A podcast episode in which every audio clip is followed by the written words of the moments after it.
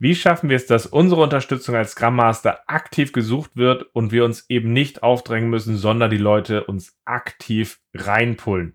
In dieser Folge sprechen wir darüber, warum die Lage in vielen Umgebungen eher verfahren ist und was meine drei favorisierten Wege sind, damit dieser aktive Pull unserer Unterstützung entsteht. Ich wünsche dir jetzt viel Spaß beim Zuhören.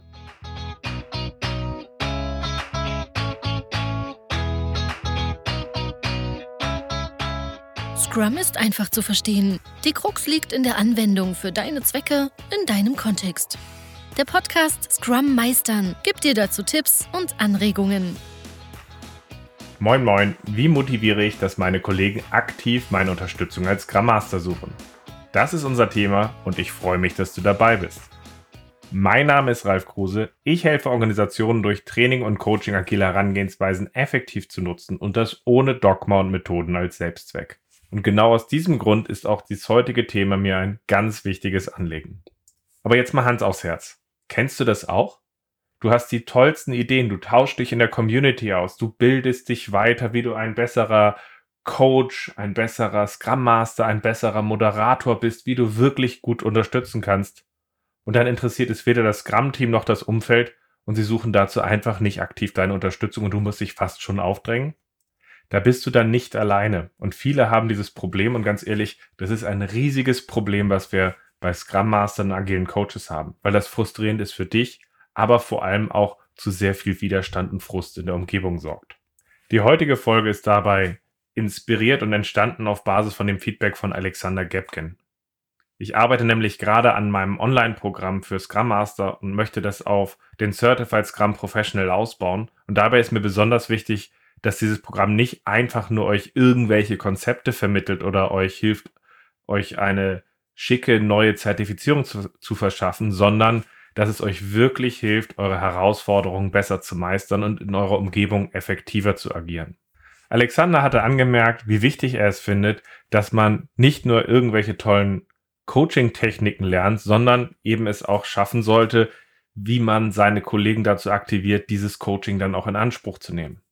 Das hat mich wiederum inspiriert und motiviert, dass ich demnächst nochmal eine Folge dediziert zum Thema Coaching machen werde, aber halt eben auch diese Folge hier.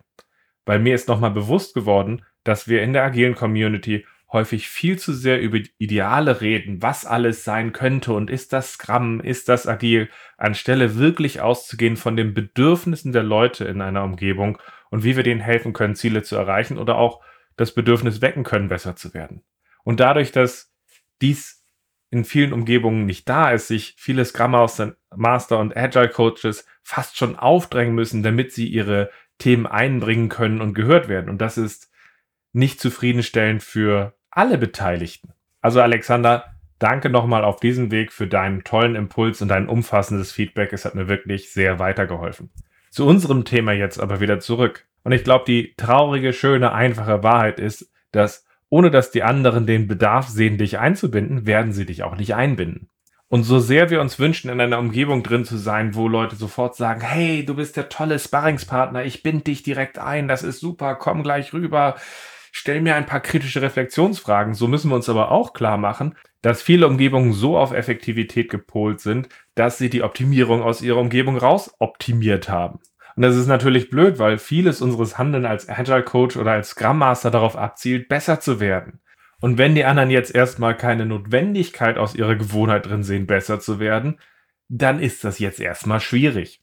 Zusätzlich haben wir aber die Leute auch in vielen Umgebungen dahin gedrängt, dass sie als Experten wirklich auch eigenständig alles wissen und machen können.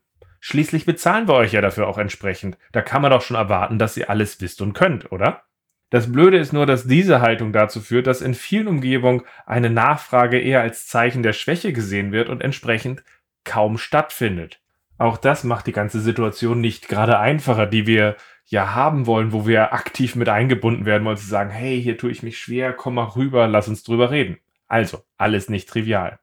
Aber es ist ja nicht mal nur so, dass die Ausgangslage nicht trivial ist, nein, viele Scrum Master und Agile Coaches drängen sich in dieser Situation regelrecht auf. Und so gut das Ganze gemeint ist, so kontraproduktiv ist es. Ich habe letzte Woche mit John Behrens gesprochen, der einen alten Bekannten gerade erzählt hatte, hey, aktuell bin ich als Agile Coach unterwegs und die reagierte nur so mit, was? du bist auch einer von diesen arroganten Besserwissern? Ich hätte dich gar nicht so eingeschätzt, dass du dich irgendwie in so einem Bereich bewegst. Und da stellt sich dann schon die Frage, wie müssen sich in ihrem Umfeld in der Vergangenheit einige Scrum Master und Agile Coaches ihr gegenüber verhalten haben, dass sie eine solche Meinung über unsere Zunft hat. Schließlich wollt ihr und ich doch eigentlich nur helfen, dass wir in unserer Umgebung besser werden. Und hier scheint es Verhalten zu geben, was bei den Leuten weniger ein Wohlwollen, sondern mehr ein Augenrollen auslöst. Also, alles immer noch nicht trivial und wir machen es manchmal auch nicht mal besser. Von manchen Leuten, die sich so aufdrängen, bekomme ich dann auch gern mal zu hören, ja, ich glaube, ich brauche einfach eine formalere Autorität, damit man hier den Leuten auch mal helfen kann, dass sie mal endlich gescheit hier arbeiten. Dabei ist es eine ganz bewusste Entscheidung, dass weder ein Agile Coach noch ein guter Scrum Master aus einer formalen Autorität oder Weisungsbefugnis agieren, weil wir ja eine nachhaltige Umgebung schaffen wollen, in der die Leute wirklich Verantwortung übernehmen. Und das können sie nun mal nur machen, wenn sie diese Umgebung aus einem eigenen Bewusstsein gestalten und nicht, wenn du sagst, hey, das machst du jetzt so. Klar soweit? Es braucht also ein Bedürfnis von den beteiligten Personen, eure Unterstützung aktiv zu suchen. Und nach meiner Erfahrung erreichst du das nicht, wenn du dich erstmal darauf konzentrierst, ihnen die Schönheit von Scrum zu verkaufen oder die Wichtigkeit deiner Rolle als Scrum Master und Agile Coach besonders hervorzuheben. Für mich funktioniert es vor allem, wenn wir daran arbeiten, ihnen ihrer Situation gegenüber darzustellen, das ist die Ambition, die wir hier haben, das ist unsere Ambition, was wir hier erreichen wollen. Wie stellen wir uns dazu auf? Wie schaffen wir es, besser zu werden? Was wollt ihr dazu an der Stelle? an Verantwortung übernehmen zu unserer Ambition und wo wollt ihr meine Unterstützung haben? Und dadurch, dass man sich erstmal darauf konzentriert, was wollen wir hier eigentlich erreichen? Was wollt ihr dabei an diesem höheren Maß an Verantwortung übernehmen? Und erst dann zum Ende guckt, okay, wo tut ihr euch schwer? Wo wollt ihr einen Sparringspartner, eine Unterstützung haben, die euch dabei hilft, wirklich weiterzukommen? Erst dadurch wird dann auch der Sinn gesehen. Ah, hier brauchen wir eine neue Rolle. Hier brauchen wir eine neue Person, die gerne auch mal aus einer Außenperspektive uns, äh, uns unterstützt, drauf guckt, weil wir verrennen uns, wir tun uns schwer an der Stelle von unseren Marotten loszukommen. Und deswegen möchte ich mit euch noch über den ein oder anderen Aspekt reden, der euch dabei hilft, dorthin zu kommen. Der erste Trick, den ich gerne anwende, wobei es ist kein Trick, ist, dass ich von Anfang an in einer Umgebung frage, was wollen wir hier eigentlich mit Scrum erreichen? Das ist für mich eine ganz wichtige Frage an der Stelle, weil Scrum für mich kein Selbstzweck sein darf, sondern eher so der Hammer. Also das Werkzeug, was uns in einer bestimmten Situation hilft. Und da kann man mit einer Umgebung dann rausarbeiten, idealerweise eben auch mit den höchstmöglichen Sponsoren, die ihr kriegen könnt. Was wollen wir hier erreichen? Was ist heute anders zu früher, dass wir hier anders agieren wollen? Und eben mit allen Beteiligten, aber auch mit diesen Sponsoren rausarbeitet. Warum wollen wir hier anders arbeiten? Was hat sich verändert? Und warum sehen wir Scrum hier zusammen als vielversprechend an, dass es uns dabei helfen kann, besser, bessere Produkte zu entwickeln? Weil wenn wir diesen Punkt klar haben, können wir nicht als die Scrum-Polizei auftreten und zu sagen, das und das macht man in Scrum nicht. Nein, wir können in den verschiedenen Situationen so agieren, dass wir sagen, hey, wir wollten das und das zusammen erreichen. Dabei wollten wir bewusst unsere Arbeit umstellen. Wie passt das dazu? Das heißt, wir können die ganze Zeit das Ganze in den Zweck, den wir hier erreichen wollen, einordnen und haben dadurch eine unglaubliche Macht an der Stelle, klar zu machen, wie wir konsistent zu unserem Ziel agieren. Also eben nicht mit Dogma, also dem Punkt dabei, Scrum sagt, das muss genau so sein, sondern wenn wir das und das erreichen wollen an der Stelle, wäre es ein konsequentes Verhalten. Das wollen wir von diesem Ziel abweichen, wir können uns ja auch was anderes vornehmen, oder wollen wir hier mit einer gewissen Konsequenz agieren? Und das funktioniert für mich eben ungemein gut und deswegen ist mir diese Frage, was wollt ihr hier eigentlich erreichen? Ohne irgendwie Scrum, Agilität oder sowas in euren Worten zu benutzen, sondern was soll hier anders laufen? Was soll hier besser laufen? Warum passt das, was euer Arbeiten früher erfolgreich gemacht hat, hier nicht mehr hin? Weil unter Stress fallen wir häufig zurück zu altbewährten Mustern an der Stelle und wenn ihr jetzt zum Beispiel doppelt so viele Mitarbeiter habt wie vorher, euer Produkt doppelt so komplex ist, ihr doppelt so viele Kunden hat, dann ist vielleicht das, was euch früher erfolgreich gemacht hat, jetzt einfach nicht mehr passend. Und das müsst ihr helfen zu adressieren an der Stelle. Und da kann man halt eben auch daraus arbeiten an der Stelle, okay, wenn wir jetzt tatsächlich mit diesem Schmerzpunkt umgehen wollen oder uns zu dieser Sache aufstellen wollen an der Stelle, dann könnt ihr daraus eine gewisse Konsequenz motivieren, erstmal auch an der Stelle. Und zu dieser Konsequenz könnt ihr natürlich die Frage stellen, okay, wir wollen dafür diese verschiedenen Sachen hier zusammen aufbauen. Worauf konzentriert ihr euch? Was wollt ihr jetzt hier auch an Verantwortung übernehmen, weil die Entwickler in Scrum haben ja ein hohes Maß an Verantwortung. Das Scrum-Team als Ganzes ist self-managed. Das heißt, es hat auch ein sehr hohes Maß an Verantwortung. Normalerweise weit über dem, was die Leute gewohnt sind. Und wenn man dann aus dieser Ambition heraus und warum wir Scrum benutzen wollen, herausarbeitet an der Stelle, okay, jetzt erstmal ihr. Was müsst, müssen wir tun? Was könnt ihr tun, was uns dabei hilft, diesen Ziel hier, dass wir das konsequenter nutzen, hinzukommen? Und dann kann man natürlich auch sagen, okay, können wir dann in einigen Wochen auch mal drauf gucken, inwieweit wir das geschafft haben, wie wir unterwegs sind. Und dabei dann halt eben halt nicht nur sagen, ja, ihr gebt jetzt ein Statement ab, was eure Neujahrswünsche sind und danach vergessen wir sie drei, drei Tage wieder. Ihr könnt ja schon direkt den Outlook-Termin einstellen. Okay, in sechs Wochen habe ich uns einen Termin eingestellt. Wir machen ein Review. Wie schaut's aus an der Stelle? Und dann gucken wir mal, wie weit wir gekommen sind. Wir gucken mal darauf an der Stelle, ähm, ob das immer noch passt an der Stelle, ob wir uns auf andere Themen konzentrieren können. Und damit ist natürlich auch eine Klarheit da, dass dieser Termin kommt und man sich dabei einbringt. Aber man kommt in so einem Gespräch meistens auch sehr schnell zu Punkten, okay, was denkt ihr wird uns auf diesem Weg schwerfallen? Was sind Sachen, wo ihr sagt, ihr wünscht euch, dass jemand mal drauf guckt und sagt, okay, wenn wir da drauf gucken, wir wollen hier in dieser unglaublich engen Zusammenarbeit unglaublich früh Wert liefern, anstelle dass jeder für uns in seine Ecke geht. Das und das und das und das und das fällt uns schwer. Das ist natürlich der Punkt, wo man dann anfängt, durch dieses äh, Herausarbeiten, was nicht trivial ist, dann natürlich auch einen Pull zu erzeugen, zu sagen, okay, wo an diesen Stellen wünscht ihr euch denn von mir als Scrum Master eine Unterstützung? Und jetzt wird's natürlich spannend, weil jetzt ist plötzlich erstmal weg, das, das und das kriegen wir doch alleine hin. Und wir haben ein Sicherheitsnetz, dass wir in x Wochen zusammen drauf gucken, ob es wirklich geklappt hat. Und dann haben wir die anderen Themen, wo dann plötzlich so kommt, ja, das wäre schon gut, wenn du uns dabei ein bisschen in der Moderation hilfst, dass wir daran arbeiten. Und Fokus dabei, ja. Und im Sprint, ja, dass wir tatsächlich gewohnt sind, als Entwickler diese Verantwortung im Sprint zu übernehmen. Nee, das haben wir nicht. Da wäre auch gut, dass ihr uns hilft, dieses Daily aufzubauen oder dass wir mal in der Mitte einen Check machen an der Stelle. Und plötzlich seid ihr da im Geschäft. Plötzlich seid ihr dabei drin, dass wir darüber reden können, dass ihr euch anders positionieren könnt und dieses dann halt auch akzeptiert wird. Aber das kriegt ihr nicht hin, wenn ihr euch anfangs einfach nur aufdrückt, drängt an der Stelle und anfangt über die Schönheit von Scrum zu dozieren und jedem sagt, warum er denn nicht genug ist oder falsch ist. Das wissen die Leute an der Stelle auch, wo sie sich verbessern müssen und bindet sie ein, schafft den Raum und dreht so ein bisschen das Spiel an der Stelle um. Das wäre so mein erster Tipp an der Stelle, wie wir aus dieser Situation rauskommen. Mein zweiter Tipp ist, hört auf mit euren idealen Lösung, äh, mit euren Idealen und euren Lösungen um euch zu schmeißen, wenn es keinen Bedarf gibt. Und deswegen ist mein zweiter Tipp, schafft einen Bedarf für diese Veränderung und für dieses andere Arbeiten, was ihr da habt. Helft dabei, dass dieser Bedarf so konkret ist, dass man sich als Gruppe auch gemeinsam darauf fokussieren kann. Für die Hörer in diesem Podcast, die schon verschiedene andere Folgen gehört haben, die wissen natürlich, dass ich das Thema zum Beispiel schon sehr stark in der Folge zum agilen Matchplan behandelt habe und dabei drauf geguckt habe, okay, wie schaffen wir es, Leute in die Lage zu versetzen, zu sagen, dass sie erstmal einen Bedarf haben, eine Notwendigkeit sehen, dass hier etwas passiert und weitergehen. Und angewendet habe ich das ja auch nochmal aufgegriffen in der Folge, Hilfe, meine Experten werden zum Bottleneck oder Hilfe, mein Product Owner wird zum Bottleneck. Aber was meine ich noch einmal damit, Bedarf schaffen, Bedarf konkretisieren.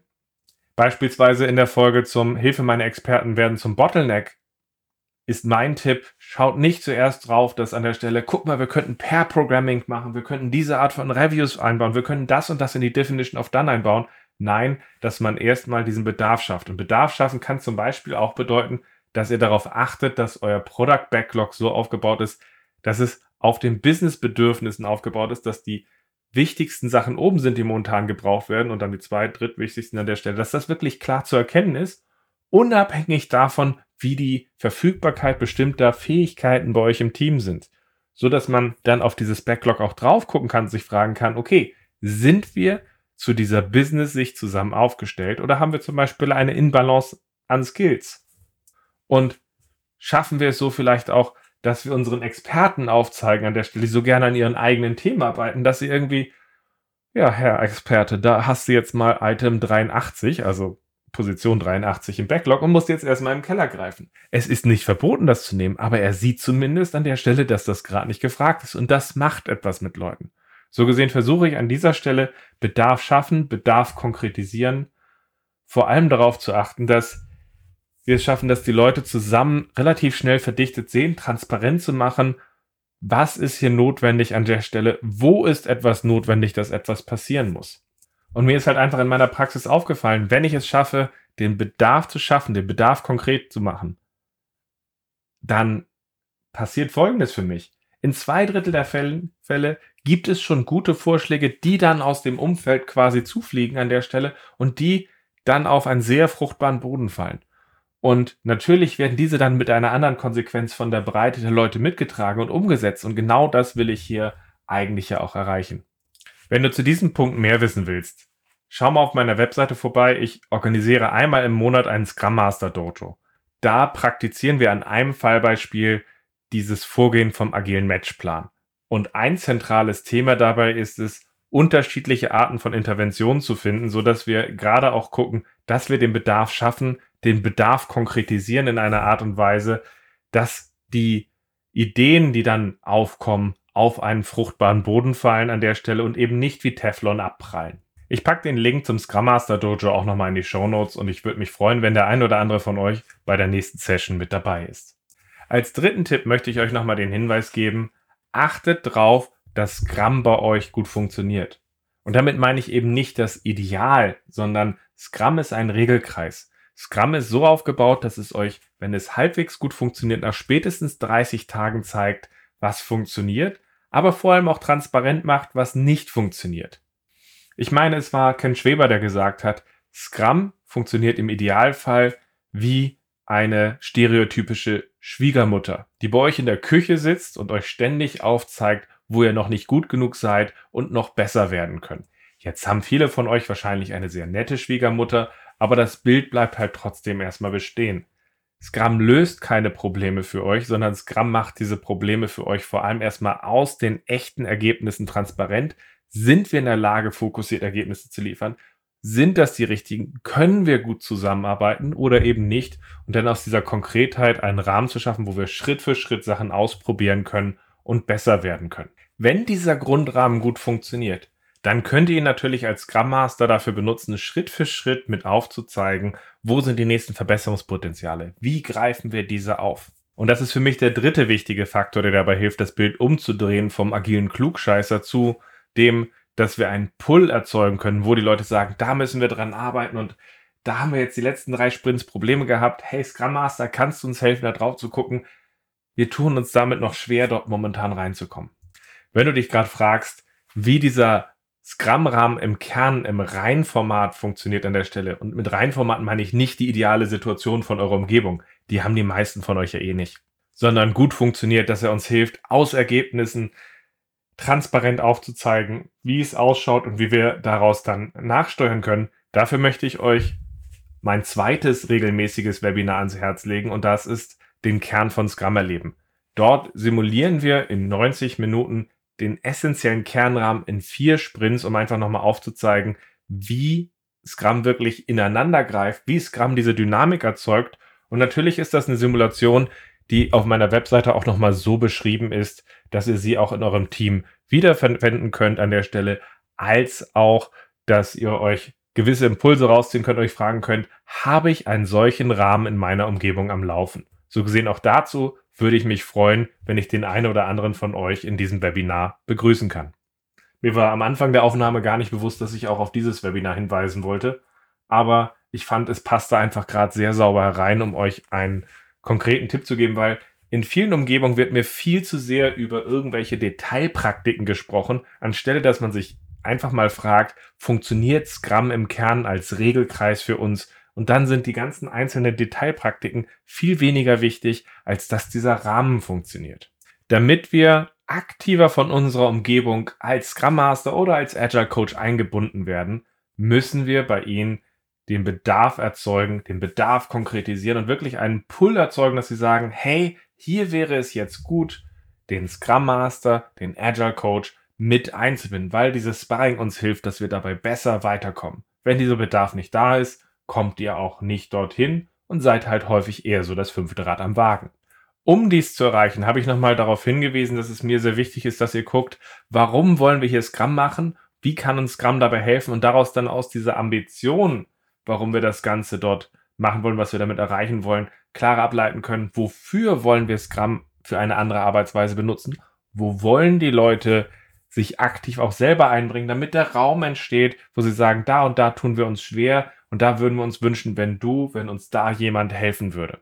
Das zweite Thema, was ich mit eingebracht habe an der Stelle, um halt die Leute zu diesem Puls zu bewegen, war, guckt eher bei den Interventionen, die ihr macht, nicht darauf, wie ihr mit irgendwelchen tollen Lösungsansätzen um euch schmeißt, sondern helft den Leuten dabei zu sehen, dass dort ein Bedarf entsteht, wo sie sagen, hier müssen wir etwas ändern und dass sie den konkret eingrenzen können, dass die richtigen beteiligten Personen dort aktiv rangehen können. Wenn ihr eher solche Interventionen aus eurer Arbeit mit einbringt, dann habt ihr eine riesige Chance, dass sehr viele Ideen von den Leuten selber kommen und auch mit vorangetrieben werden. Und mein dritter Tipp war, guckt darauf, dass euer Scrum-Rahmen so gut funktioniert an der Stelle, dass er euch regelmäßig in der Transparenz weitere Verbesserungspunkte aufzeigt oder euch auch wiederkehrend aufzeigt, dass ihr eben nicht weiter vorangekommen seid, dass auch ein Bedarf entsteht.